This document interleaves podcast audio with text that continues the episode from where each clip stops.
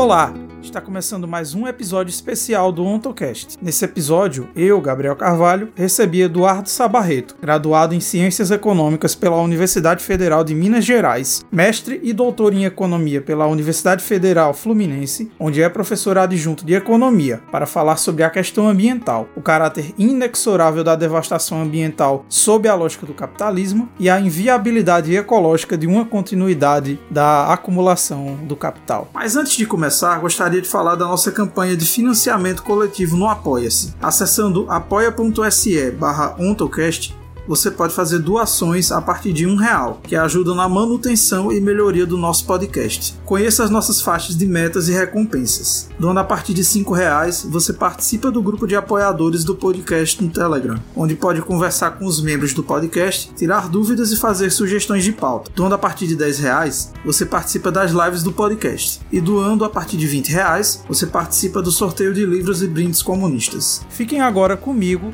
Gabriel Carvalho e Eduardo Sabarreto.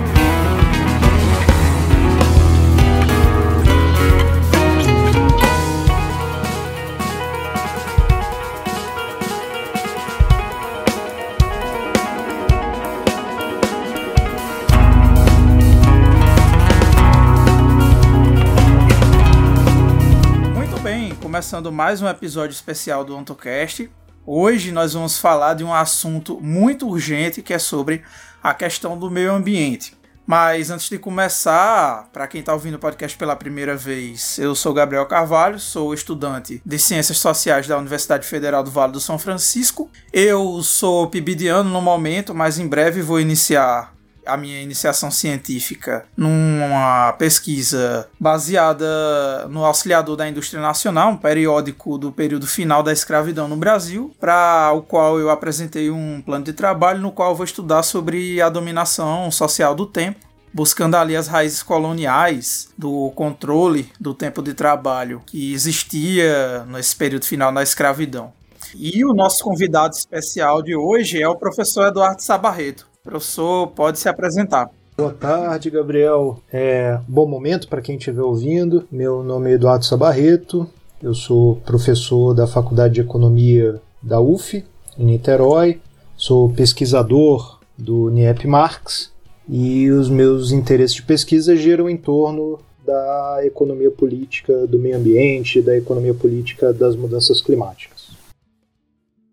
Então, para fazer a entrevista de hoje com o professor Eduardo Sabarreto, eu escolhi não me basear no livro dele, O Capital na Estufa, que inclusive é um livro excelente. Então, recomendo todo mundo ler esse livro, mas me baseei, na verdade, em alguns artigos que o Edu escreveu nos últimos 5, 6 anos, para trazer aqui umas questões diferentes das que ele já está acostumado a responder em outras apresentações que ele faz, em outros podcasts, em lives, etc. Então, Edu, num artigo desse ano você traçou uma crítica bem pesada a um fenômeno que você chamou de voluntarismo geológico. Diante da catástrofe ambiental iminente que tem se desenhado no horizonte para as próximas décadas, evidenciada especialmente pelo último relatório do IPCC, que acabou suando o alarme dos países centrais do capitalismo, que estão agora correndo atrás de soluções nacionalistas, por assim dizer,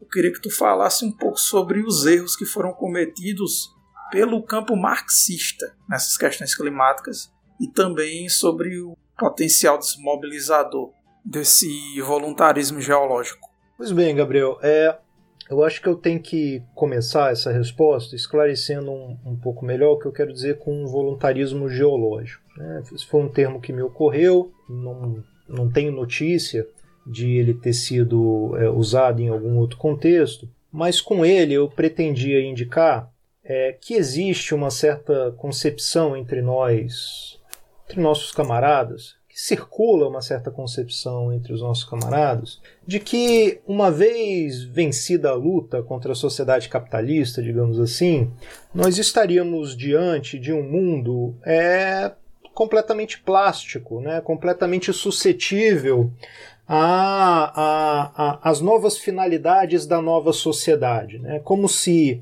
uma vez superado o capitalismo, nós pudéssemos, é, é, é, nós tivéssemos diante de nós todas as condições necessárias para constituir uma sociedade não só emancipada, mas também uma sociedade sustentável, uma sociedade plena do ponto de vista material. E aí eu uso o termo voluntarismo geológico para apontar o equívoco dessa concepção, né? porque essa concepção desconsidera o fato de que o mundo natural, embora nós vivamos em, em em um metabolismo com a, com a dimensão natural da realidade, essa dimensão natural tem também a sua própria lógica, a sua própria dinâmica, que é em alguma medida autônoma e independente do, do, das nossas vontades e da nossa capacidade de interferência, da nossa capacidade de mobilização. Ou seja, em outros termos, eu estava procurando apontar que a desestabilização que nós estamos é, provocando nos sistemas naturais do planeta, nos ciclos naturais, no sistema climático, é, podem ser desestabilizações que estejam de fato erodindo é, as condições materiais de suporte à vida. Né? E, e se isso é verdade, então nós não estaríamos herdando das ruínas da sociedade capitalista, se formos bem-sucedidos, nós não estaríamos herdando um mundo plenamente capaz de é, é, proporcionar e de sustentar a sociedade emancipada que nós almejamos. Né? Então, de certa forma, eu estou procurando dizer que é, quanto mais é, essa, essa transição for postergada, for adiada, maior a probabilidade da gente herdar, na verdade, um mundo bastante hostil, um mundo em que a vida tende a ser é, bastante dificultada e bastante difícil, independentemente do tipo de organização social que é, sob a qual nós vivamos. Né? Agora, como que essa concepção difusa de voluntarismo geológico se se traduz na prática política cotidiana, né? que ao fim e ao cabo foi o, o objeto da minha crítica nesse, nesse texto. Basicamente por dois caminhos. Ou a, a, a prática política, a ação política, vai almejar tão somente pequenos avanços, né? então supondo que não seria é, não, não, não teria nenhum processo revolucionário no horizonte, essa prática se contenta com a obtenção de pequenos avanços, enquanto, enquanto é, até o ponto em que, enfim, é, a possibilidade de um processo revolucionário se abriria, ou essa prática política é, pretende é, tão somente ganhar tempo, ou seja, se dedica a coisas que sabe ser insuficientes, porém se dedica a essas coisas com o fim de, de alguma forma, ganhar tempo. E, naturalmente, se a concepção geral é essa, ou de pequenos avanços, ou de ganhar tempo, a crítica a essas concepções precisa ser capaz de demonstrar a impossibilidade dos tais pequenos avanços e a inexistência de tempo a ser ganho. Então é, é é a isso que eu me dedico no, no, no texto. E resumindo aqui de maneira muito rápida, o, o ponto de dizer que, é, que pequenos avanços são impossíveis, inclusive como pequenos avanços, é apontar para o fato de que, em geral, os tais pequenos avanços são entendidos em termos da moderação do nosso impacto material sobre o planeta. Ou seja, seria pequeno avanço se de alguma maneira a nossa mobilização fosse capaz de fazer recuar, ainda que muito pouco, ainda que muito discretamente, o nosso impacto material é, sobre o planeta. E é possível demonstrar que nem mesmo esses pequenos recuos acontecem. Tá? Por um motivo simples, porque toda vez que algum sucesso imediato nosso provoca esse pequeno recuo, que por sua vez cria uma espécie de poupança material né? Ou seja, é, diante de um sucesso, de um pequeno sucesso como esse, menos recursos seriam consumidos ou menos resíduos seriam emitidos. Né? Então, é, é, isso que eu estou chamando de pequena poupança material. Mas é, essa pequena, essa, essa matéria ou essa energia que é poupada não é só coisa física, é também capital. E o capital, como é, todos nós sabemos, eu imagino, é, não pode se acomodar na imobilidade. O capital não pode ficar parado. Para que aquela pequena poupança material, para que aquela moderação do nosso impacto material se realizasse de fato como recuo do nosso impacto, aquele capital que é liberado, aquele capital que é também poupado, precisaria ser extinguido, precisaria ser destruído. E naturalmente não é isso que acontece. Esse capital que é liberado, esse capital que é poupado, ele precisa a qualquer custo encontrar outras oportunidades para executar sua lógica expansiva. E quando ele faz isso, quando ele é bem sucedido, ele restabelece o contato com a materialidade e, e, e volta a impulsionar, é, num sentido mais total, o impacto material da própria sociedade capitalista. Traduzindo isso em termos mais coloquiais, o que eu estou dizendo é: os nossos sucessos são muito discretos, muito isolados e o rolo compressor de destruição é, do capitalismo é muitas ordens de magnitude superior a esses pequenos sucessos. Sobre a questão do tempo, é até mais fácil de, de abordá-la, porque você inclusive mencionou esse relatório mais recente do IPCC, e, e nas principais publicações né, de, de instituições sérias, de organizações sérias, e o IPCC é uma delas, talvez a de maior prestígio, é, o que, o que nós temos, o que nos é informado, é que de fato não há tempo. Né? A, a magnitude da tarefa a ser cumprida é imensa e o tempo para cumpri-la é exíguo demais. É, então, o, o tempo das pequenas medidas, ainda que elas fossem bem sucedidas, ainda que elas se afirmassem na realidade, o tempo das pequenas medidas, o, o, o tempo do enxugar gelo, esperando por, um, por uma inflexão qualquer espontânea, esse tempo já passou. O tempo da reforma paulatina, que se acumula, esse tempo já passou. Se é que nós ainda temos a possibilidade de fazer alguma coisa para impedir as piores catástrofes, é, esse tempo é contado em poucos anos, não é mais contado em décadas. Então, aquela, aquela expectativa do voluntarismo, do que eu estou chamando de voluntarismo geológico, de que a gente poderia ir se dedicando a coisas claramente insuficientes até que enfim a gente pudesse se dedicar às coisas substantivas de fato, essa é uma expectativa infundada, incompatível com, com a realidade. E por fim, para encerrar essa resposta, que já está é, bastante longa, é, você me pergunta do potencial desmobilizador. Né?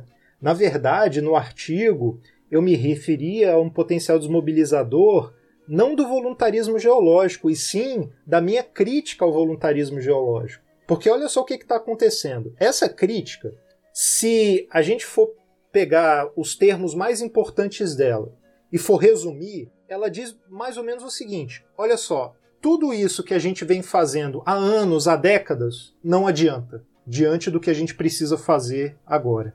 Né? Então, tudo aquilo que a gente faz e que a gente já fez e que aparentemente a gente vai continuar fazendo não traz os resultados que a gente achou que pudessem trazer. Né? Então, é óbvio que isso tem um, essa crítica tem um potencial desmobilizador, né? porque é, a, a, é, é militantes é, de muito valor, muito qualificados, dedicam sua energia, seu tempo, sua vida a, a esse tipo de, de mobilização. É, e, e numa reação um pouco mais, mais abrupta, é, já aconteceu, por exemplo, desse tipo de crítica que eu faço ser caracterizado como fatalismo.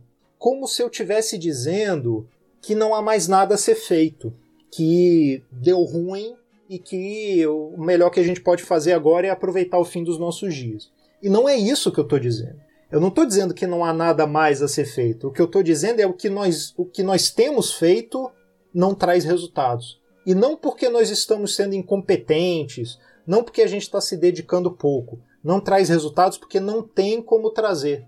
Porque a dinâmica, o rolo compressor do capital é muitas vezes superior aos pequenos resultados que essas coisas que a gente faz traz. Né? Então nós precisamos de um outro tipo de intervenção na realidade. E aí, claro, esse outro tipo de intervenção na realidade, a ele nós normalmente damos o nome de revolução. Então, trata-se de sugerir que nós precisamos, de fato, é, construir um processo revolucionário. E se a gente tem que construir do zero, então que construamos do zero, mas que comecemos a construí-lo. É isso. De algum lugar a gente vai ter que sair. Exato. Tem um artigo que tu escreveu junto com o professor João Leonardo Medeiros, que inclusive a gente já entrevistou aqui, e vocês traçaram uma crítica, partindo de Lukács e de Marx, às concepções conservadoras de ecologia. Eu queria que tu falasse um pouco sobre essas concepções, do que chamou de ecologismo acrítico e esses meandros individualistas, subjetivistas, para a gente poder fazer aqui um, críticas partindo das implicações éticas né, dessas, dessas concepções que vocês trataram nesse artigo em particular. Tá certo. De novo, é, o, o termo ecologismo acrítico foi um termo que a gente buscou para sintetizar é, uma ideia mais geral. O que, que esse termo indica? Ele indica um, um, certo conjunto que é heterogêneo no seu interior, mas um conjunto de concepções que entendem os problemas ambientais como uma questão de consciência. Então, o que, que quer dizer isso? Quer dizer que os problemas ambientais vão ser entendidos como sendo gerados por uma consciência ruim, por valores ruins, por uma ética ruim, destrutiva, equivocada, individualista, consumista, autointeressada, etc, etc, etc.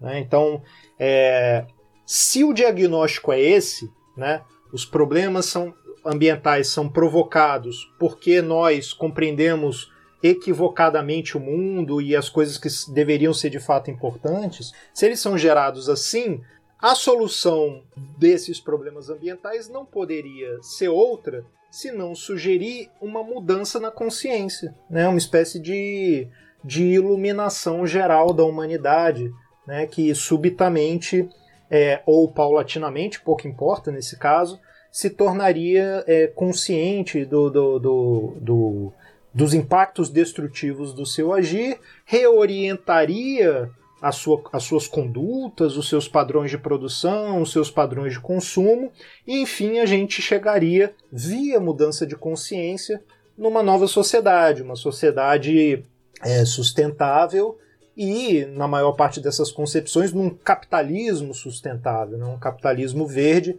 a partir da conscientização generalizada é, das pessoas. E, bom, isso é muito problemático do ponto de vista de uma perspectiva materialista, porque isso é, é intensamente é, e flagrantemente idealista, né? Quer dizer, não são, não, não são a, a, exatamente as ideias que põem o mundo, na verdade, as ideias que são do mundo, né?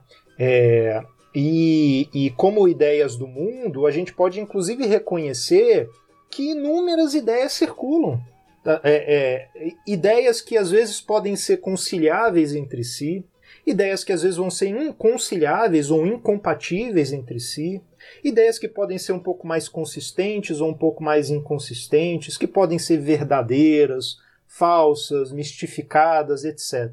Quer dizer, o, o, o conjunto e a variedade de, de, de de ideias, de valores que, que circulam e que as pessoas professam e que as pessoas acreditam, é uma variedade imensa. Né? Tem de tudo, inclusive as coisas ambientais. Inclusive as coisas ambientais que nós precisamos rejeitar e as, e as ideias ambientais que nós precisaríamos, é, de alguma maneira, fomentar. Né? Então, a, a, as ideias é, relacionadas a, a, modos de vida de menor impacto já existem, já estão por aí, elas já circulam. Né? As pessoas já, profess, já professam essas ideias, já entendem a importância delas. Agora, por que que nessa imensa variedade de valores, de éticas, é, por que, que algumas predominam e outras não? Né? Por que, que algumas permanecem à margem por que, que algumas permanecem apenas sendo declaradas, porém não afirmadas na prática? E por que, que outras, de fato, permanecem como as ideias que informam e mobilizam o agir dos indivíduos? Né? Então, essa pergunta precisa ser formulada, e quando a gente procura respondê-la, é, a gente entende que não é uma mera questão de convencimento, uma mera questão de ilustração que vai dizer quais ideias vão predominar como as ideias de uma sociedade e quais não vão. É, não é uma questão de consciência ou de conscientização.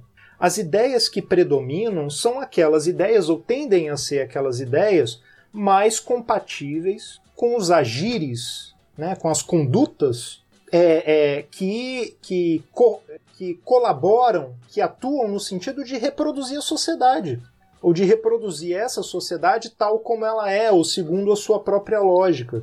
Vocês talvez lembrem lá daquela passagem famosa de Marx e Engels é, na ideologia alemã, em que eles dizem que as ideias predominantes tendem a ser as ideias da classe dominante, né, em, em qualquer sociedade, em qualquer tempo. Não porque a classe dominante tenha é, é, tenda a ter um poder de convencimento maior. Não porque as ideias da classe predominante são melhores, ou mais verdadeiras, ou mais consistentes, mas porque as ideias da classe dominante são as ideias da classe dominante porque são as ideias que tendem a reproduzir aquela sociedade em que aquela classe é dominante. Né? Então, quer dizer, o, o, faz todo sentido que, que, aquela, que as ideias que reproduzem a sociedade em que uma determinada classe é, é predominante sejam as ideias dessa classe. É, então, o, os valores éticos, produtivistas, consumistas, descartabilistas, né? os valores éticos perdulários não predominam como mobilizadores do agir à toa. Eles predominam como mobilizadores do agir porque a dinâmica do capital se alimenta e precisa se alimentar dessa perdularidade. A dinâmica do capital não se reproduz bem, ou até nem se reproduz, em um ambiente de moderação.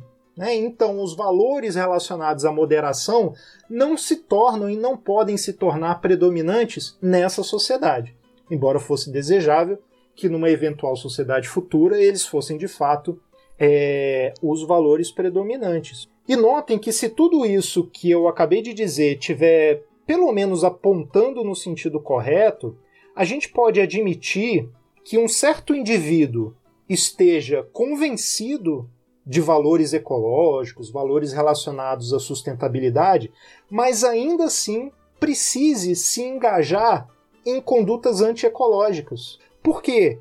Porque a nossa sobrevivência e, e a, as condições em que a nossa sobrevivência vai ocorrer nessa sociedade nos cobra condutas antiecológicas, independentemente do que nós pensemos, independentemente é, da, da, do, do estado da nossa consciência. Muitas vezes nós somos cobrados a nos engajarmos em condutas que, inclusive, violentam a nossa consciência. Né? Então, é, digamos, se, se pintasse magicamente é, um empregão na Petrobras para um sujeito que está desempregado e que tem uma família para ajudar a sustentar, etc., esse cara vai pegar o emprego, independentemente dele ter valores ecológicos, dele achar que os combustíveis fósseis têm que acabar e etc, etc.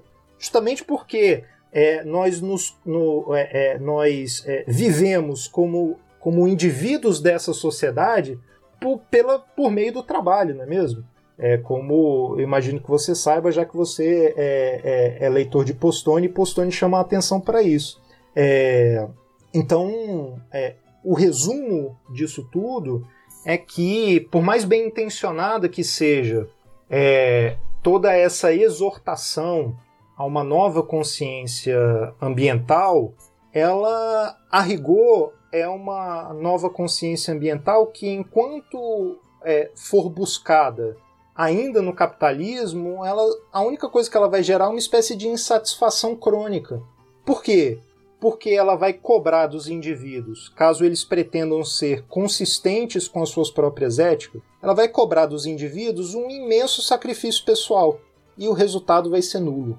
O resultado vai ser nulo porque, é, como imagino a gente ainda vai comentar, é, a dinâmica do capital se reproduz na totalidade apenas de maneira é, é apenas de maneira crescente, não é mesmo? Então, é, essa dinâmica não pode tolerar que o sacrifício do indivíduo se traduza e se generalize em contração no nível da totalidade. Então, de alguma maneira, o sacrifício do indivíduo, quando é bem sucedido, sempre é compensado pela expansão do impacto, do consumo, da produção em algum outro ponto do sistema. Sim. Ainda nesse sentido dessas questões éticas, tem uma questão que está sempre presente em vários dos seus artigos, que é, como a gente vinha falando, sobre essa questão do consumo, que é muito pautado quando vai se tratar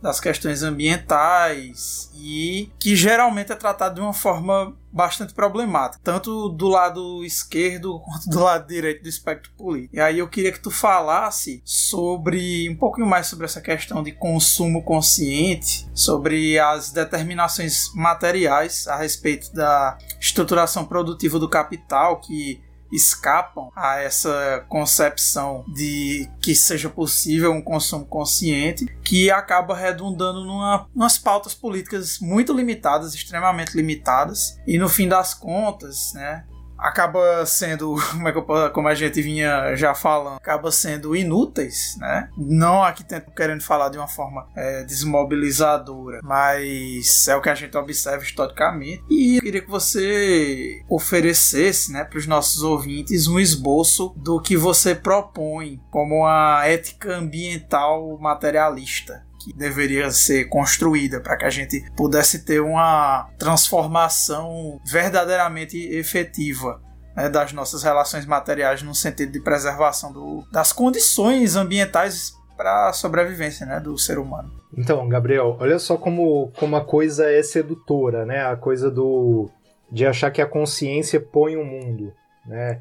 Na maneira como você perguntou, ficou parecendo que você estava sugerindo que uma ética ambiental materialista é, impulsionaria as transformações que nós precisamos. Mas não é isso que está sendo, que tá sendo proposto. É preciso é, ter. Não, não.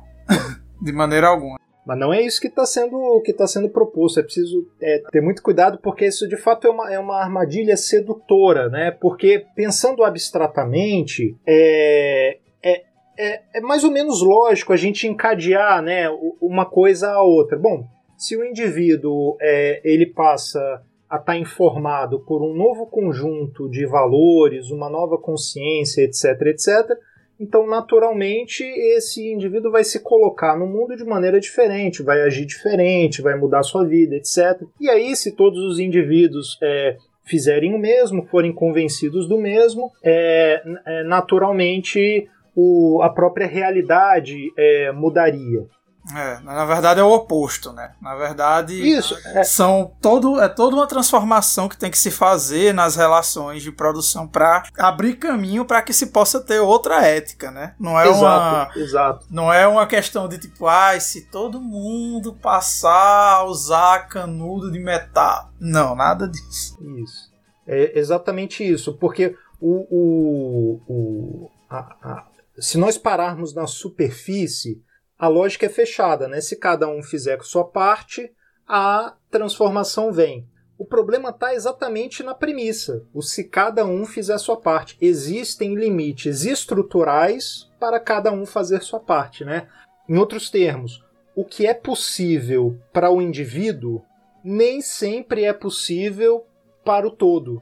Ah, nesse artigo é, meu que, que você menciona, é isso que eu tô, é, que eu tô discutindo. Né? Em nenhum momento eu vou ser é, é, vulgar o suficiente para negar que está ao alcance de cada um de nós mudar os nossos padrões de vida. Né? Quer dizer, buscar formas de consumir e, e de viver que tenham um impacto menor. Isso está. É, em, em, geral, existem restrições é, de renda e de riqueza para conseguir né, ter, ter um, um, um, tipo de vida simples assim, é, mas em maior ou menor medida está ao nosso alcance essas reformulações. Está ao nosso alcance o tal do consumo consciente. A questão é se esse sucesso individual é generalizável. Né? Esse é o ponto. Né? Então a, a, pergunta é: aquela premissa, se cada um fizer a sua parte, pode ser tomada assim tão de barato? Ou ela é problemática? E eu argumento que ela é problemática. Para entender por quê, por que, que a moderação individual não é generalizável, a gente pode pegar o, o, a essência, digamos assim, da discussão a respeito da dinâmica é, do capital que, que nós encontramos lá no, no, no livro 1 do Capital é, de Marx. Ali a gente consegue perceber que a produção no capitalismo ela é sempre necessariamente crescente. Não só em termos de escala, mas em termos de variedade. Né? Então não é simplesmente que um mesmo conjunto de coisas é produzido cada vez mais. É que o conjunto de coisas a variedade do conjunto de coisas também tem que crescer cada vez mais. Então, a produção é, subordinada à lógica do capital ela é crescente tanto em termos é, quantitativos quanto em termos de variedade, tanto em escala quanto em escopo. E ela também é, é, é crescente em termos de descartabilidade. Por quê?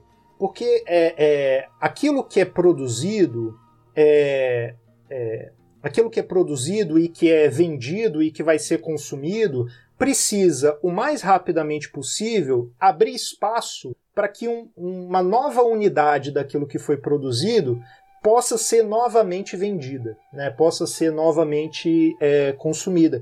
Porque o capital ele não só se agiganta, mas ele tende a gerar cada vez mais rápido.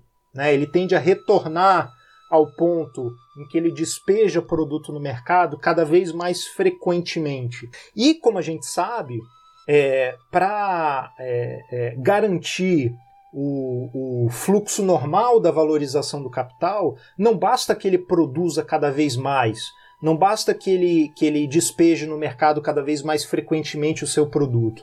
Esse produto precisa ser vendido.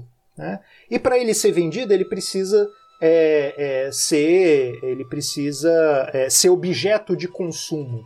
Então, o, o elo que eu estou procurando traçar aqui é de uma indissociabilidade entre o caráter expansivo da produção e o caráter necessariamente expansivo do consumo. Se a lógica do capital é, impulsiona uma produção sempre crescente, em todos aqueles sentidos que eu apontei, então o consumo tem que acompanhar essa lógica crescente, senão a engrenagem toda emperra. Então, do ponto de vista da totalidade, é intolerável para o capital a contração da escala do consumo, a contração do escopo do consumo e a durabilidade das coisas. É, um, um autor marxista que aponta isso, essa questão da durabilidade com muita competência é o Mesários, por exemplo. Então, é, o consumo, do ponto de vista da totalidade, nessa sociedade em que a gente vive, ele tem que ser necessariamente sempre em quantidade crescente, em variedade crescente e em velocidade crescente. Essa velocidade crescente pode ser traduzida de outra maneira, em descartabilidade crescente. As coisas elas é, são consumidas por um tempo cada vez menor. Né? E, e há maneiras do capital garantir que isso aconteça já no ato produtivo. As coisas já são produzidas para durar menos. Todo mundo tem uma intuição forte do que, do que, do que isso, de que se trata isso. Né? A, a, a ideia de obsolescência programada está mais ou menos na cabeça de todo mundo. A gente sabe, todo mundo que tem um celular sabe que essa meleca dura cada vez menos ou que ela dura bem até certo ponto e de repente começa a dar problema, sabe-se lá de onde. É, então, o, o, ainda que essa dinâmica toda consiga se reproduzir, se eu, se Gabriel, se Ian moderarmos o nosso consumo, ela não conseguiria se reproduzir se cada um moderar o seu consumo. E se ela não pode se reproduzir nesse cenário, ela vai se voltar para garantir que esse cenário não ocorra. E nem sempre vai estar ao nosso alcance a possibilidade de nos contrapormos a isso. Né? Não tem como se contrapor a um produto que está é, cravejado de obsolescência programada. O que, que eu posso fazer? Se eu preciso dele para é, é, o, o meu cotidiano e ele tem uma vida útil cada vez menor, é, não há muita coisa que eu possa fazer porque ele já chega com uma vida útil mais ou menos pré-determinada. E por aí vai, há outras alternativas no, no, no hall de estratégias possíveis para garantir um consumo, um consumo crescente. Então, é a isso que eu me referia quando eu disse lá na pergunta anterior a respeito do sacrifício pessoal individual tremendo e um resultado nulo. Quer dizer, é, eu posso ser bem sucedido em, em ter um consumo é, franciscano, ascético, mas é, os efeitos desse consumo recaem e, e, e, transbo e não transbordam para além da minha própria vida.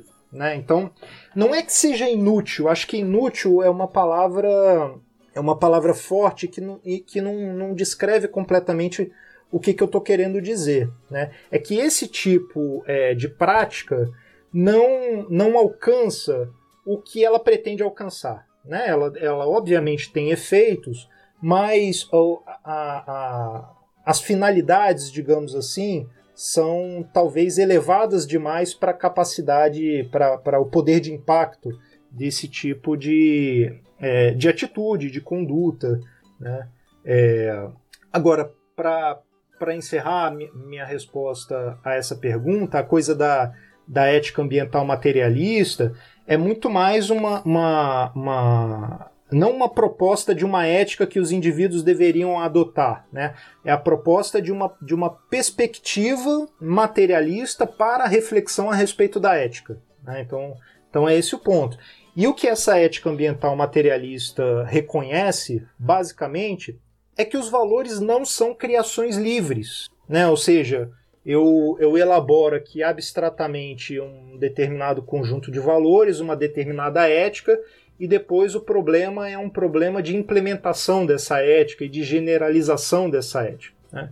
Na verdade, o, o, os valores são produtos do mundo, né? Quer dizer, é, então o, não, é, não é a ética que põe o mundo, é o mundo que põe as éticas. É, e, e não de maneira linear, não necessariamente de maneira direta. Veja, é, um mesmo mundo pode é, ser produtor como eu disse na, na, na resposta anterior, de éticas inclusive inconciliáveis entre si. De éticas que são realizáveis ou de éticas que são irrealizáveis naquele momento, dadas aquelas condições. Né? Então, o, o, o, segundo reconhecimento dessa ética materialista é que o mundo pode engendrar, pode, é, pode originar certos valores e pode, ao mesmo tempo, não conter as condições de realização daqueles valores. Então, vamos pegar um exemplo concreto. A, a, a evidente destrutibilidade do metabolismo do capital engendra os valores orientados para a moderação do consumo. Ou seja, ele dá origem aos valores que estão fundamentados numa preocupação com o mundo natural. Então, é, é, é, o próprio caráter destrutivo da sociedade capitalista que dá origem a esses valores, que dá origem a esse anseio por moderar o nosso impacto. Só que, embora esses valores surjam nessa sociedade, essa sociedade não contém as condições para realizar aqueles valores, aqueles anseios, para efetivar aqueles anseios. Né? Então é isso que quer dizer o, o, a ideia de que o mundo engendra certos valores e ele pode, ao mesmo tempo, não conter as condições de realização é, daqueles valores. E se é assim, se esse anseio ele é desejável, né, ele, ele, é, ele é legítimo, porém não realizável naquelas circunstâncias, então a transformação da própria realidade é que tem que viabilizar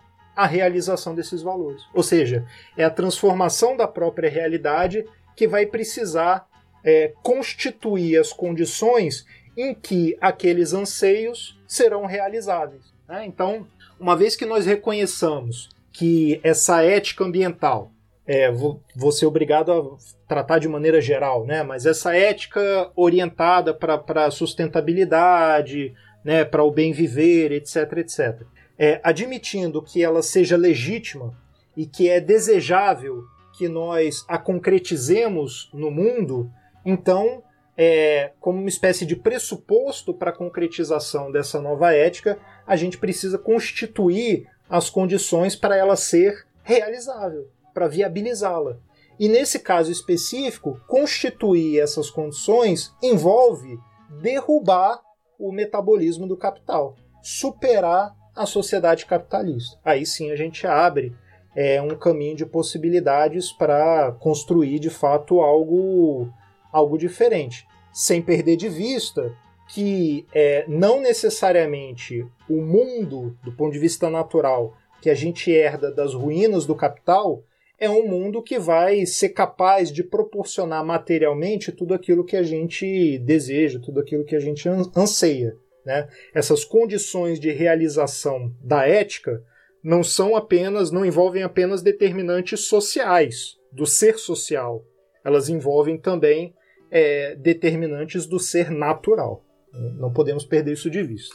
Tentando, num dos seus artigos que tu escreveu junto com a Thaline Ventura se tratou da questão da crise do valor, que é um tema que ele é muito interessante para mim, que ele está muito ligado com a crítica da centralidade do trabalho e vai estar tá ligado com esses autores da crítica do valor, que eles elaboram essas, essa crítica baseada ali nos Grundrisse de Marx. Né? E vocês tentaram fazer uma síntese mais ou menos dessas elaborações para que eles, que eles fazem para defender a tese da descentralidade do trabalho. E uma dessas elaborações é sobre a questão da aplicação crescente da ciência na produção, que levaria a redução do trabalho imediato na produção, levando a esse processo de crise estrutural que vai estar ligada às teses de um outro autor que a gente citou aqui hoje, que é o Steven Messars, ainda que o Steven Messars não seja um dos proponentes né, da crítica da centralidade do trabalho. E isso cria as condições para que o valor deixe de ser o mediador das relações de produção. E tudo isso, repetindo, é proposto com base em Marx, com base nos Grundrisse de Marx. Aí se as pessoas vão concordar ou discordar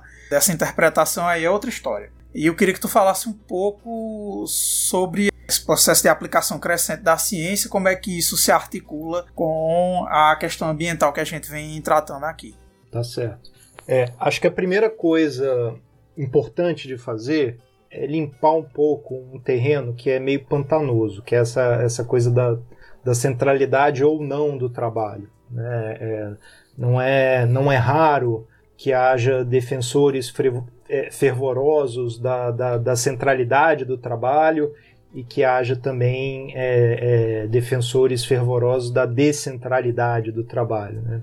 Mas acho que o, o, o ponto é exatamente é, enfatizar que é, as duas coisas se apresentam simultaneamente, né? E, e daí a, a, o caráter contraditório é, dessa, dessa sociedade. O, o, numa determinada passagem lá, inclusive o Marx é, chega a tratar disso como uma contradição fundamental da sociedade capitalista. Né? Ele diz essa sociedade tende a desenvolver as forças absolutas, as forças produtivas em termos absolutos, ao mesmo tempo em que ela conserva o trabalho como fundamento da riqueza ou da forma social da riqueza. Né?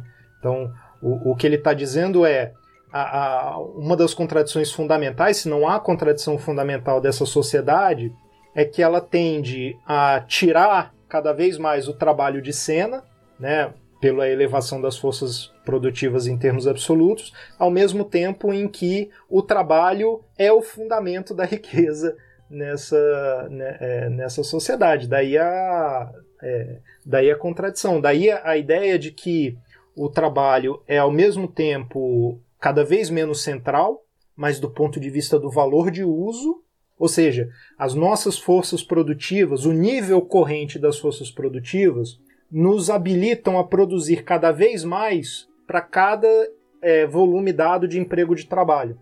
Isso quer dizer que qualquer riqueza que nós pretendamos produzir, é, menos trabalho precisa ser aplicado. Do ponto de vista qualitativo, do ponto de vista do valor de uso. Então, a elevação das forças produtivas vai repelindo o trabalho do ato produtivo. Mas, ao mesmo tempo, a forma social da riqueza nessa sociedade é o valor. E a substância do valor é o trabalho. Né? Então, Tá aí a, a, a tensão, tá aí a, a, a, contradição entre a centralidade e a descentralidade é, do trabalho.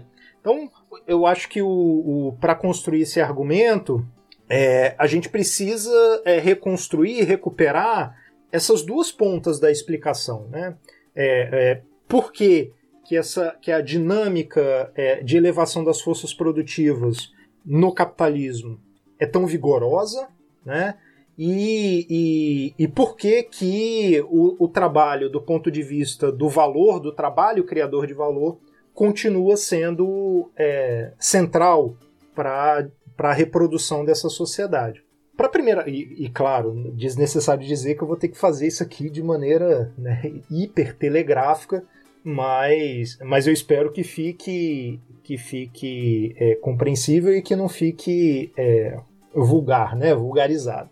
Mas é, eu partiria da discussão sobre mais valor. Né? Lá nos capítulos iniciais do, do Capital, o, o Marx mostra como que é, o, o, trabalho vivo é, executado é, pela, pelo trabalhador que vende a sua força de trabalho é capaz de criar é, valor suficiente para é, recompor aquilo que foi é, adiantado ao trabalhador em remuneração pela sua força de trabalho e, além disso, criar um valor excedente, criar um mais valor, portanto, ou mais valia nas traduções é, antigas. E aí a, a, maneira mais óbvia de ampliar a produção do mais valor é fazer o trabalhador trabalhar mais. Né? Então, quanto mais ele trabalha, mais ele está ultrapassando aquele tempo em que ele já gerou valor suficiente para repor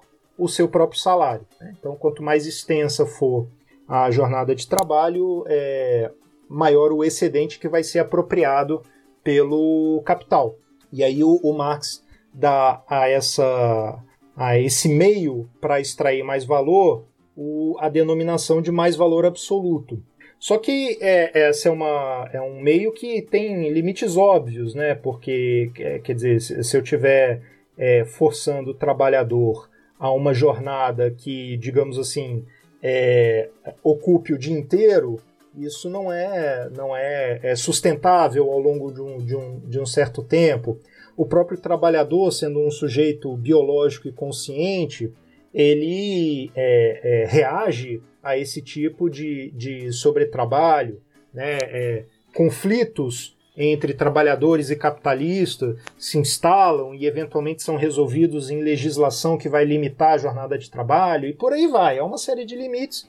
O que não, o que não tem limite, o que não é saciável, é a sede do capital por mais valor, né? porque o mais valor é o próprio combustível do, do capital e do movimento do capital. O capital só se reproduz é, se apropriando sempre do máximo mais valor é, possível a cada, a cada rodada. E, e, diante dessa limitação da forma absoluta do mais valor, o capital é obrigado a recorrer à forma que o Marx vai chamar de relativa. É, o, o que envolve a forma relativa do mais valor? Envolve rebaixar o, a remuneração do trabalhador, não pagando ao trabalhador menos do que vale a força de trabalho, mas reduzindo o próprio valor da força de trabalho. E como que se reduz valor, dado que o valor é o tempo de trabalho socialmente necessário?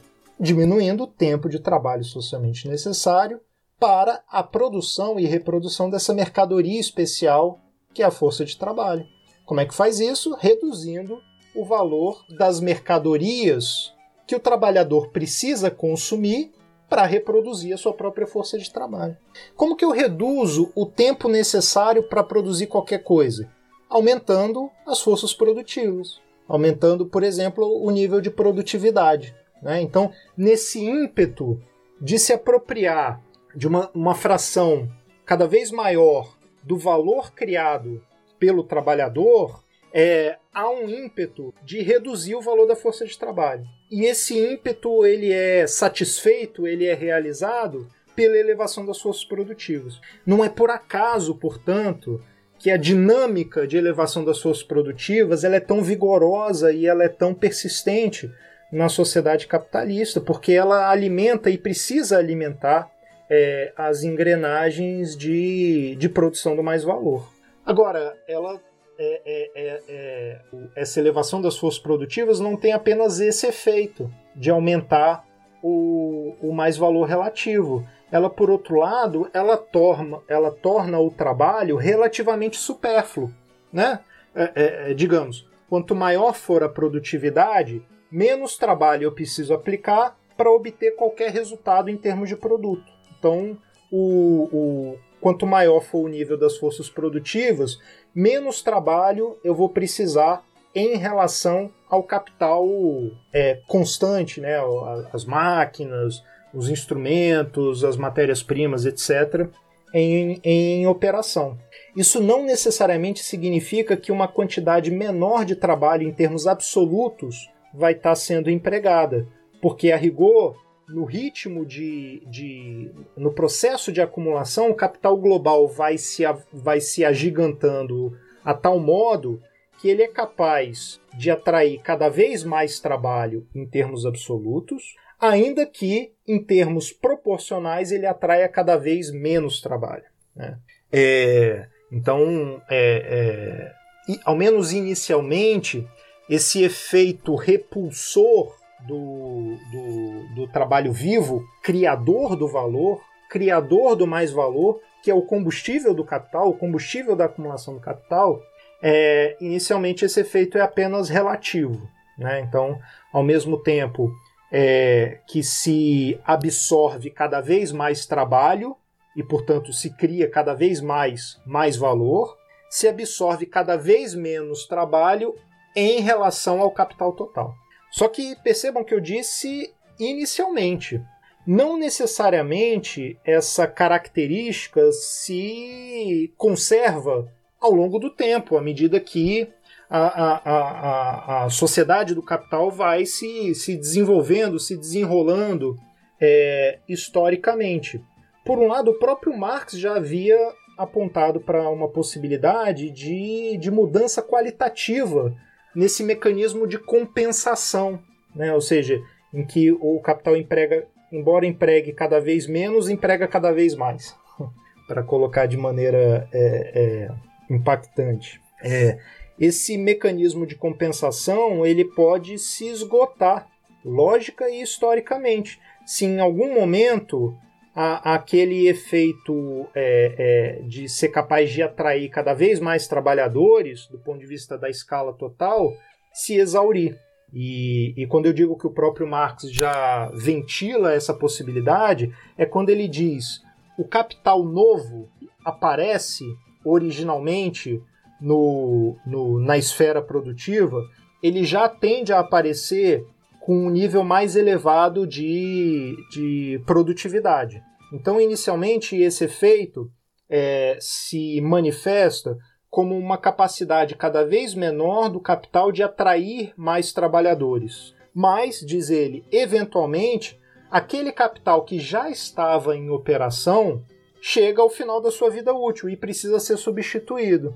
E quando ele é substituído, ele tende a ser substituído já numa forma material que tenha um nível de produtividade maior. E quando isso acontece, o capital não só não está atraindo, é, é, é, tá diminuindo o seu poder de atração sobre trabalhadores, mas ele está desempregando trabalhadores antes é, ocupados. Né? É, então, o, isso, isso nos dá a possibilidade de uma espécie de emperramento, né, de travamento nessa, nessa capacidade do capital de absorver trabalho e de absorver volumes crescentes de trabalho. Né? Então, o, o, dizendo de outro modo, é como se a base de trabalho vivo que cria o mais valor se torna cada vez mais estreita ou se torna estreita demais para o gigantismo do capital global que precisa ser movido, que precisa ser é, valorizado. O, o Kurs, por exemplo, é um, um, autor alemão, chega a mencionar uma, uma, paralisia da produção de valor, né? como, se, como se a capacidade de produzir valor do sistema, produzir mais valor do sistema, tivesse atingido uma espécie de teto E ele é um autor que vai enfatizar bastante a coisa da aplicação crescente da ciência na produção, né? Então, o, o, e isso tem, é, tem certos marcos históricos em relação a isso. Ele vai apontar, por exemplo, para a terceira revolução industrial, revolução da microeletrônica, que viabiliza tecnicamente é, processos automatizados ou completamente automatizados, ou seja, que prescindem do trabalho vivo em grande medida ou completamente, ou quase completamente. Né? Então, quando, quando a possibilidade de automatizar a produção se generaliza em alguma medida, teria havido esse momento de inflexão. E esse momento de inflexão significa nada mais, nada menos que a capacidade do capital de alimentar o seu processo de acumulação com mais valor criado se emperra, vai se exaurindo. E aí a gente tem a necessidade de fuga para formas de valorização fictícia. O que, é forma de valorização fictícia? É uma, é, uma, é uma valorização apoiada, alimentada por direitos de apropriação sobre mais valor futuro, tá certo? Então, o, o, quando a gente vai para a lógica da valorização fictícia, a gente não está perdendo contato com a teoria do valor, né, ou com a, com, a, com a discussão a respeito do valor ou do mais valor. Na verdade, o, o que está acontecendo é uma espécie de um deslocamento temporal. É, a, a, a, acumulação do, do, dos capitais ou do capital global vai passar a ser alimentada em, em grande parte é, pela, é, pelo mais valor futuro, né, ou pela expectativa é, de mais valor futuro. E, e agora, finalmente, podendo estabelecer o contato com a questão ambiental, o mais valor é futuro, é verdade, mas é o direito de apropriação sobre mais valor futuro comanda poder de compra no presente. Então, se eu tenho um título, qualquer, um título da dívida qualquer, de uma empresa, digamos assim, isso é capital fictício, né? Mas não é porque aquilo é um título que me dá direito a me apropriar de uma riqueza no futuro, né? não é porque é, é um título que está dirigido ao futuro que eu não posso usá-lo para alimentar o meu consumo no presente. Né? Eu posso especular com esse, é, com esse título de tal modo que a minha capacidade de consumo no presente é ampliada por ele. Né? Então, o, o, o, quando, quando se abre essa hipertrofia irreversível, se a tese da crise estrutural estiver correta, essa hipertrofia da, da esfera financeira é irreversível, tá certo? Nós já tivemos outros momentos de hipertrofia da esfera financeira na história do capitalismo. Mas, é, se a tese da crise estrutural estiver correta, essa de agora ela é qualitativamente diferente, por isso, por ser irreversível. Né? Então, quando se abre é, é, é esse, esse novo momento de hipertrofia, é, e, e diga-se de passagem, sempre crescente, da, da lógica da valorização do capital fictício, o que a gente está fazendo ao fim e ao cabo é consumindo o futuro. Literalmente, tá? E aqui eu estou empregando literalmente de maneira correta, eu imagino. Nós estamos consumindo o futuro. Né? Então, a, a, a, a nossa, o nosso consumo no presente ele é patentemente insustentável, ele é patentemente é, destrutivo. E o que eu estou afirmando aqui é que parte dele é alimentado por essa lógica fictícia que está trazendo uma capacidade de consumo do futuro para o presente. Né? Então tem tudo a ver com a questão, com a questão ecológica, porque é, é, é a, a, a fuga para o capital fictício impulsionada pela crise estrutural é impulsionadora da nossa capacidade destrutiva no presente.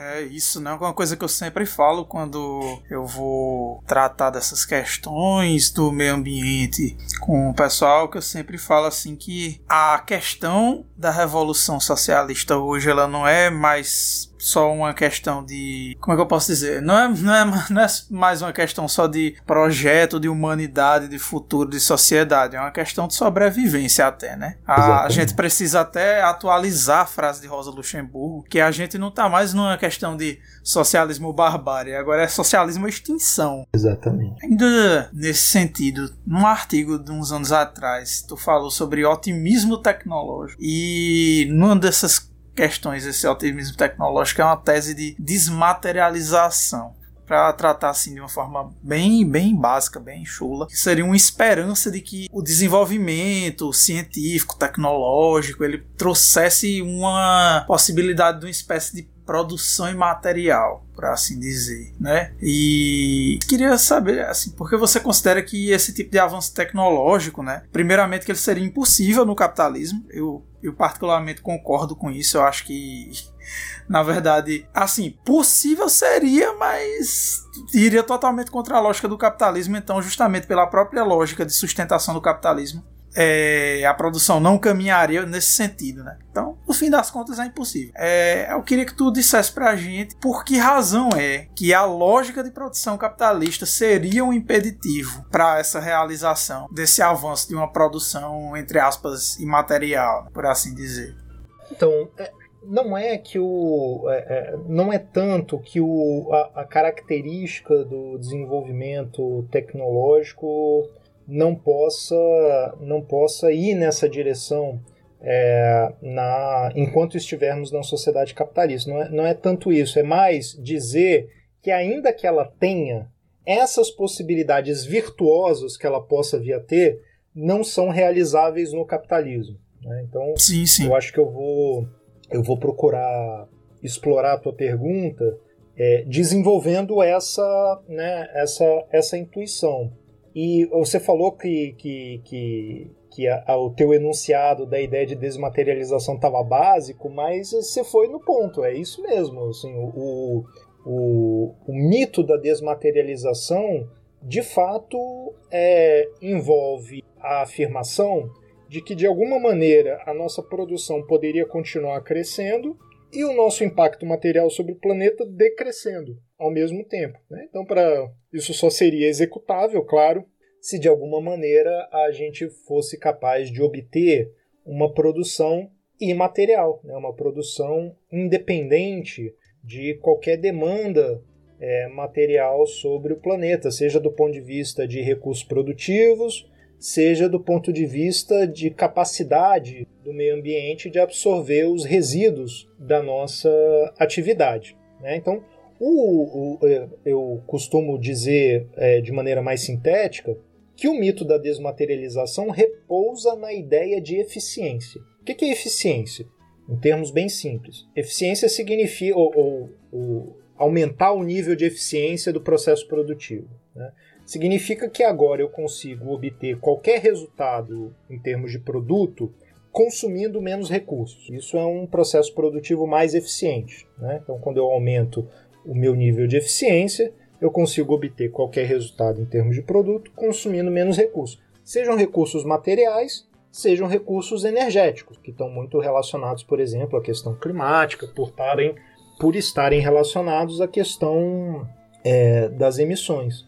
Para criticar essa ideia, a primeira coisa que eu faço é dizer ou é apontar para o fato de que é, os ganhos de eficiência são apenas uma entre outras modalidades possíveis de avanço tecnológico. Né?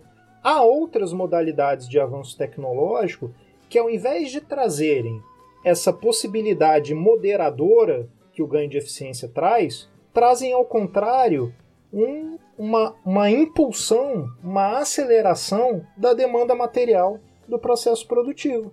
Então vamos recuperar um negócio que eu, que eu mencionei na, na resposta anterior, o ganho de produtividade, por exemplo. Então, quando o processo produtivo tem o seu nível de produtividade, é, o processo produtivo tem o seu nível de, de produtividade elevado, o que está acontecendo ali é que se obtém um mesmo produto com menos trabalho.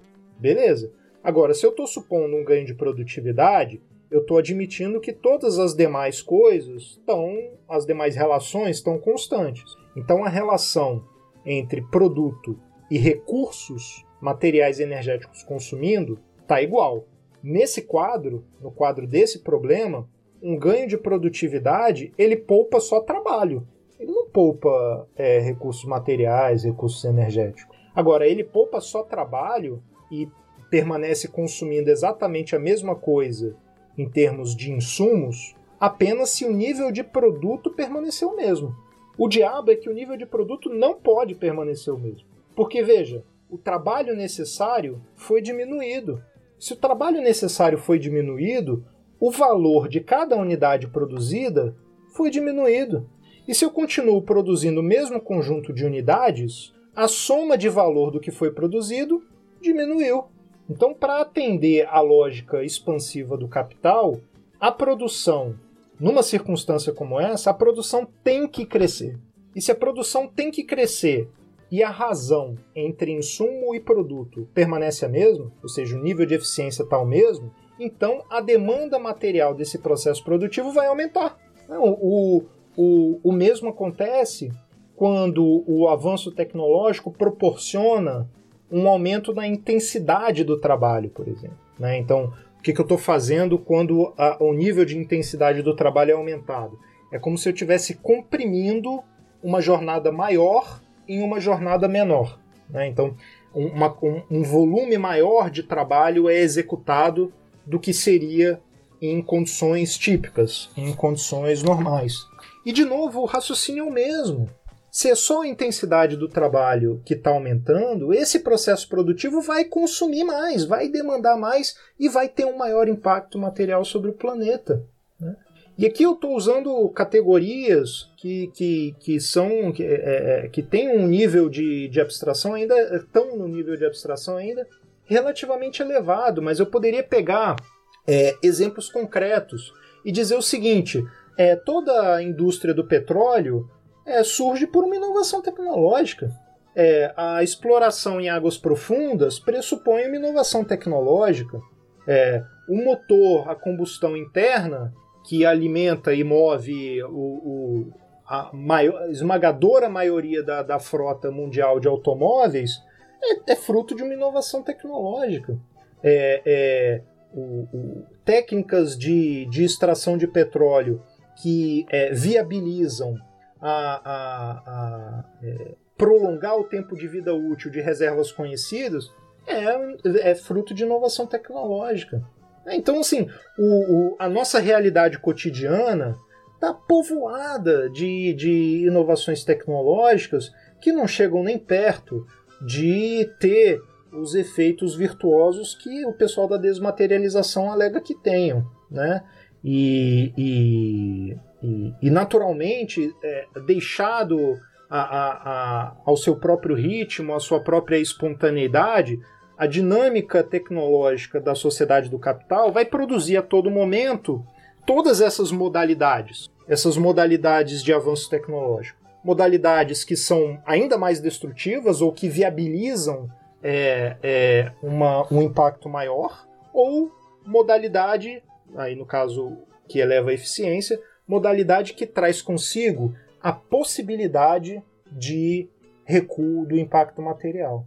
E aí, por isso que eu disse que o mito da desmaterialização, da desmaterialização repousa, né, porque vai se supor, inclusive, que esse efeito da maior eficiência é capaz até de sobrepujar todos os demais efeitos. Mas aí eu vou insistir naquela diferença que eu apontei já entre é, possibilidades e possibilidades efetiváveis. É verdade que um aparato tecnológico mais eficiente traz consigo, materialmente, a possibilidade de reduzir a demanda material do processo produtivo.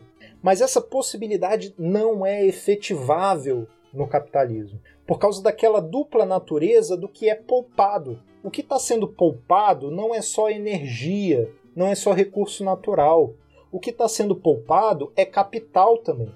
E esse capital que está sendo poupado não vai poder permanecer imóvel como mera poupança. Então, é, é, esse capital naturalmente vai precisar encontrar é, é alternativas para executar sua lógica expansiva.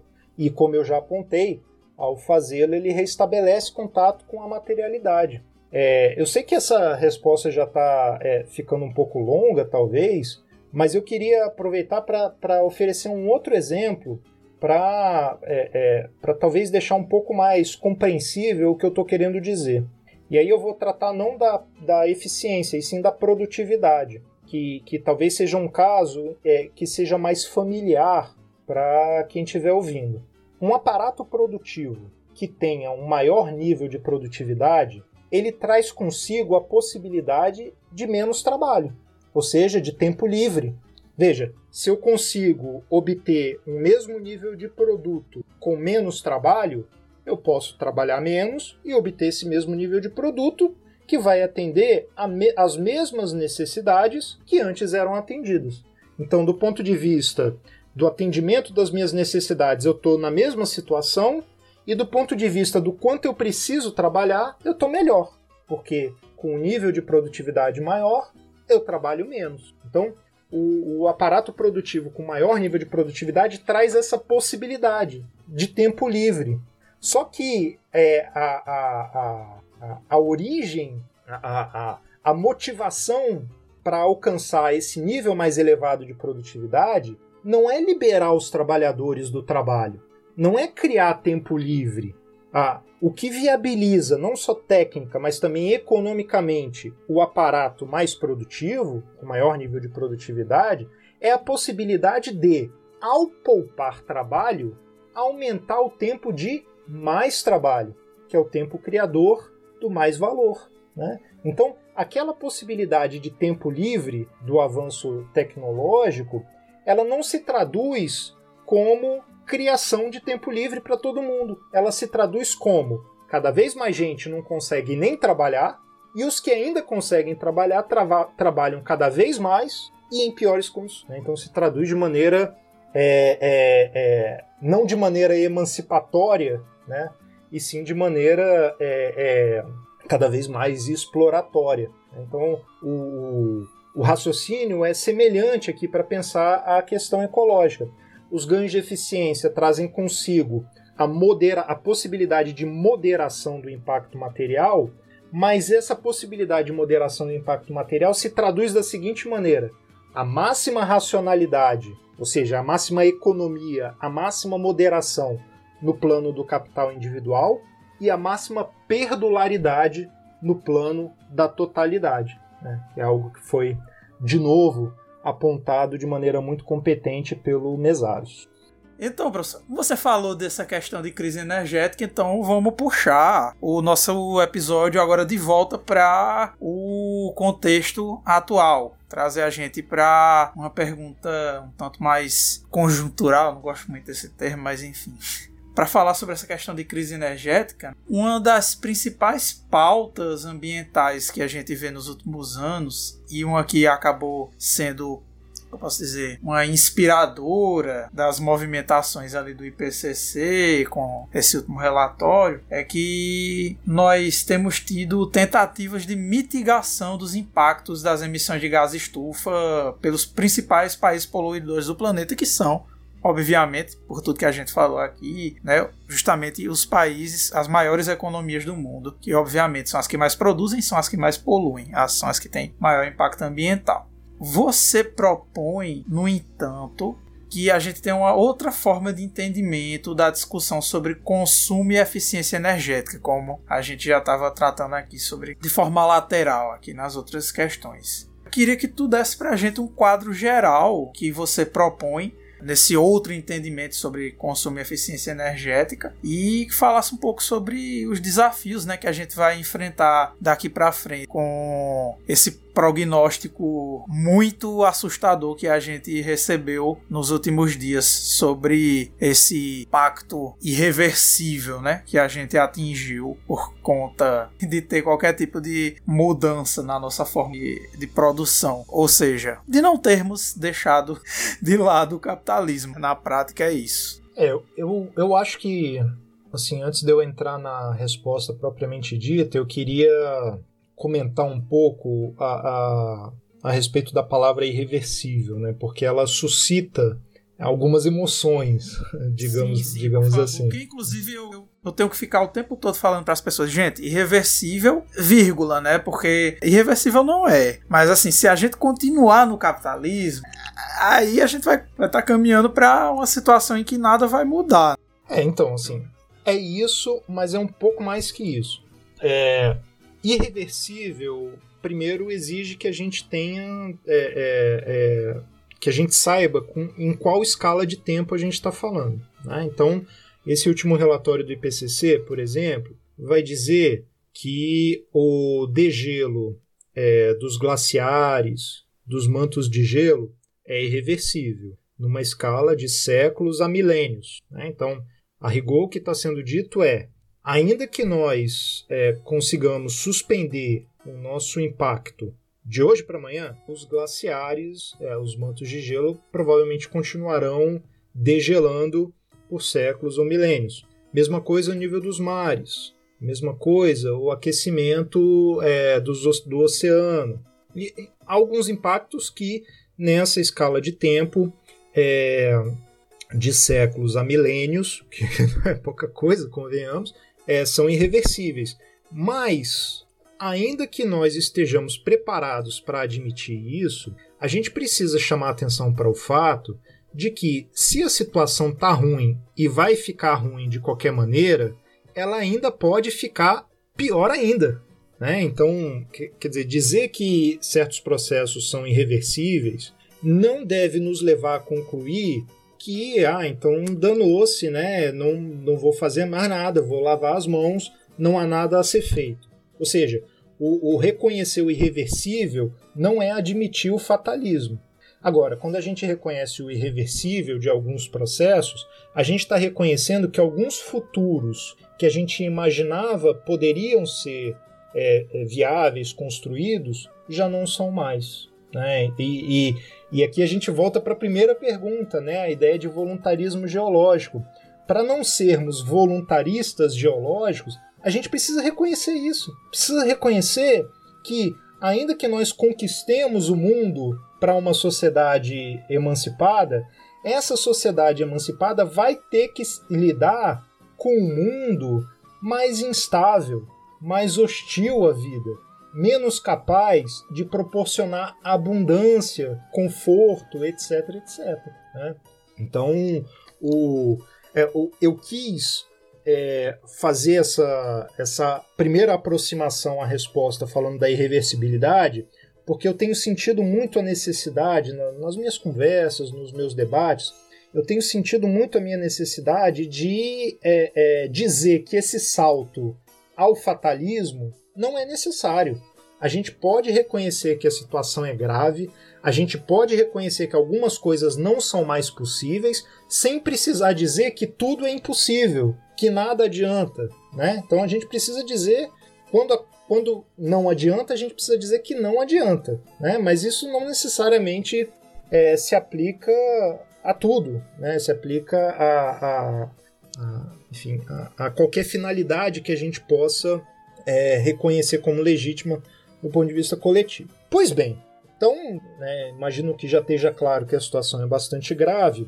E o que melhor que a ciência tem a nos oferecer hoje é, nos informa é que é imprescindível descarbonizar as nossas sociedades profunda e rapidamente. O, o, nas trajetórias de, de mitigação, há vários cenários né, é, que, são, que são simulados, que são estimados, mas apenas o cenário mais exigente de mitigação nos proporciona chances reais de herdar um mundo que não seja completamente inabitável.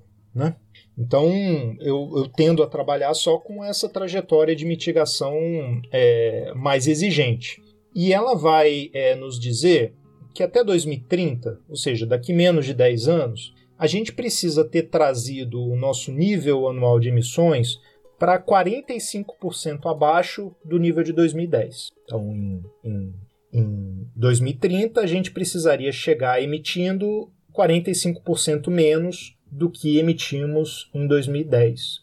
E alcançado esse resultado, a gente precisaria ainda, pelos próximos, pelos 20 anos consecutivos, é, é, sermos capazes de alcançar a neutralidade completa de carbono, ou seja, alcançar até 2050 é, as, as assim chamadas emissões líquidas nulas. Né? Então a gente continuaria emitindo um certo patamar muito baixo, o mais baixo que fosse possível, e aquilo que nós emitimos, de alguma maneira, nós conseguiríamos, com tecnologias que ainda não existem, conseguiríamos capturar diretamente da atmosfera esse, esse excedente, né, esse, esse pequeno nível acima do zero.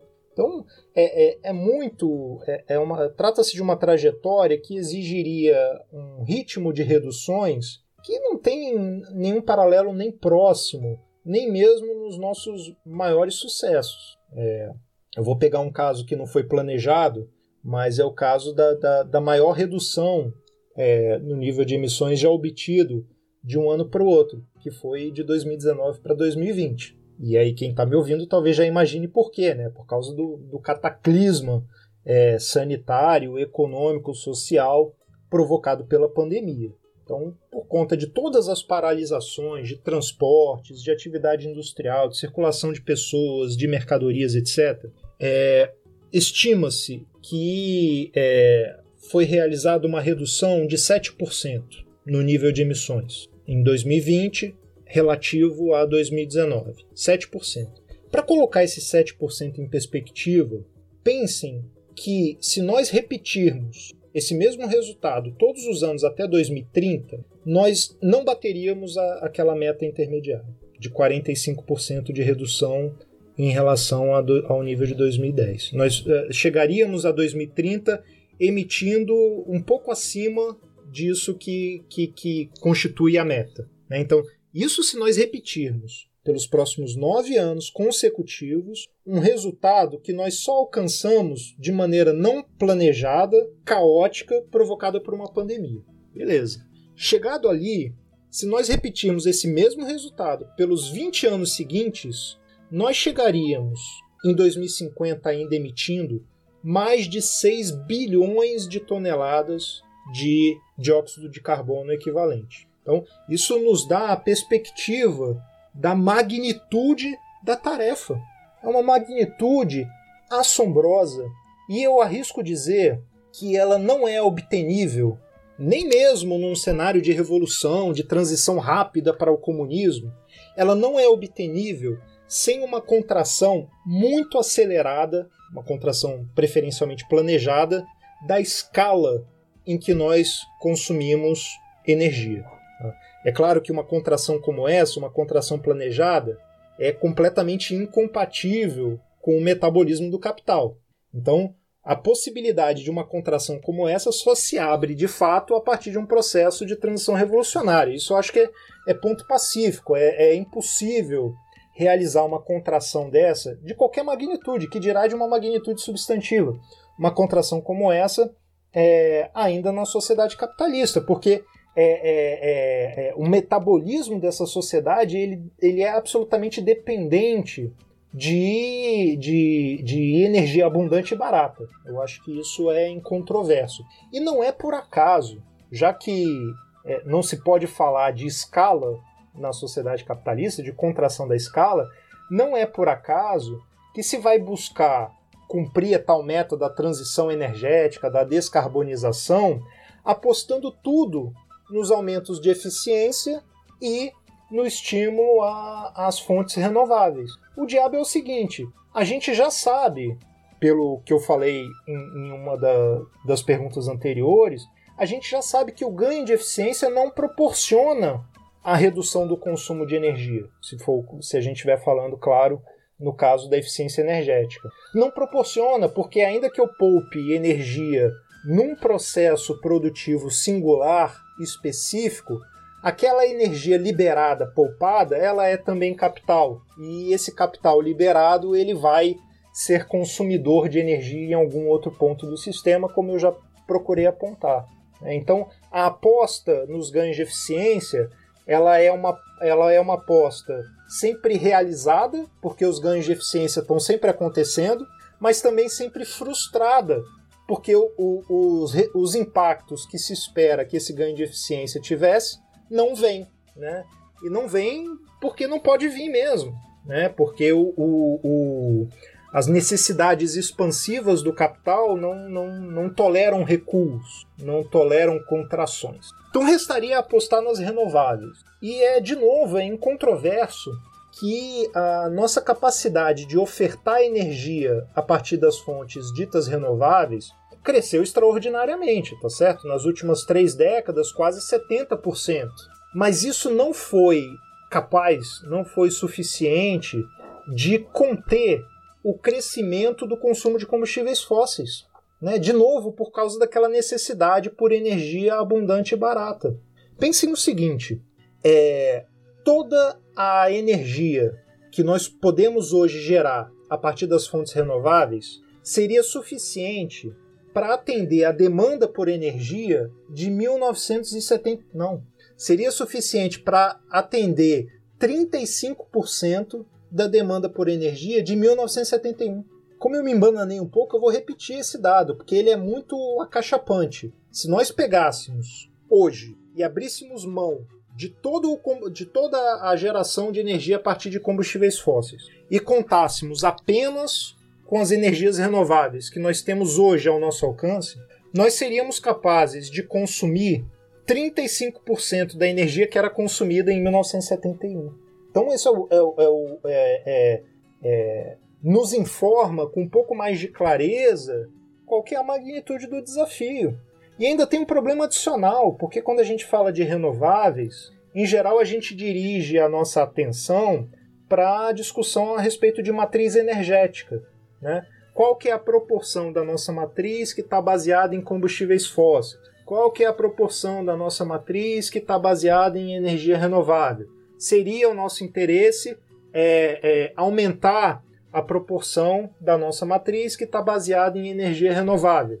E aí cria-se a ilusão de que a energia renovável está substituindo a energia fóssil, quando na verdade não está.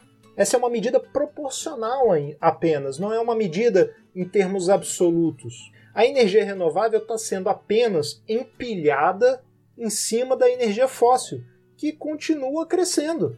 O, de, de 1971 para 2017, a participação das energias renováveis aumentou na matriz energética. A participação dos combustíveis fósseis diminuiu na matriz energética. Mas em 2017 a gente consumia duas vezes e meia mais combustíveis fósseis do que a gente consumia em 1971.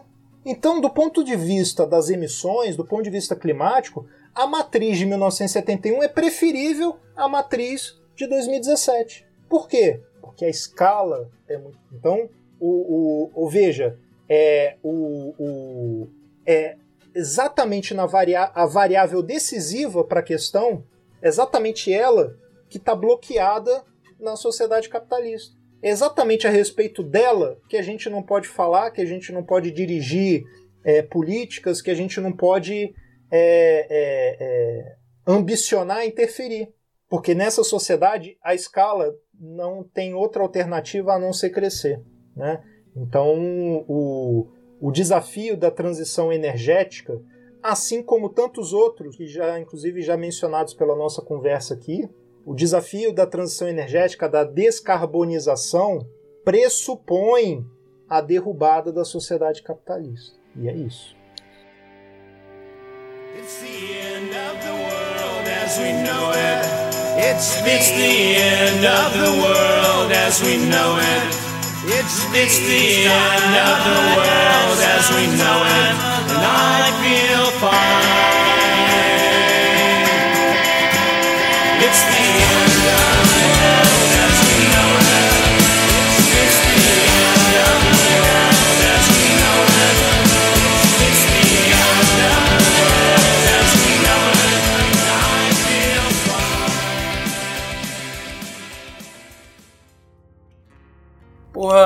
Eduardo, um episódio muito foda que a gente gravou aqui hoje. Achei muito fascinante tudo que a gente conversou, muito esclarecedor e por mais que não tenha sido um episódio otimista, de qualquer forma ainda achei que foi uma conversa mais encorajadora no sentido de animar nossas lutas revolucionárias, comunistas, né? para reafirmar cada vez mais que isso é uma necessidade urgente. Por mais que a gente esteja passando por um momento extremamente sombrio, não só nessa questão mais geral, com a situação toda do planeta, mas também da própria política ambiental do nosso país, que passa não só por uma devastação do meio ambiente, como também, como a gente vê nas políticas do meio ambiente do país, a forma como isso está impactando diretamente na vida dos povos originários, né? É uma luta também que não é só ambiental, é uma luta também contra um verdadeiro genocídio que a gente está passando no nosso país. E que eu, sinceramente, não tenho muita esperança de que a gente vai conseguir a reparação através dos mecanismos burgueses, né, de justiça. Então a gente vai ter que lutar muito para que essas pessoas sejam responsabilizadas por, por, tudo que fizeram. Você quer fazer alguma consideração final, Edu? Não, quero só é, dizer que muito bem lembrado, né? É isso que você apontou aí nas, nas suas considerações finais e agradecer é, novamente o convite. É de fato uma satisfação muito grande poder estar participando de um podcast por onde já passaram colegas queridos, por onde já passaram tantas pessoas interessantes, tocada por pessoas tão interessantes. Então eu, eu queria reforçar o meu agradecimento ao convite e dizer que é isso aí, estamos juntos e a gente não pode desistir não, não pode se dar o direito de desistir. Maneira alguma. A gente que agradece, Edu. E agradecemos também a vocês, ouvintes do AutoCast, por terem ficado aqui até o final. Espero que tenham gostado do episódio. Um grande abraço e um bom momento a todos.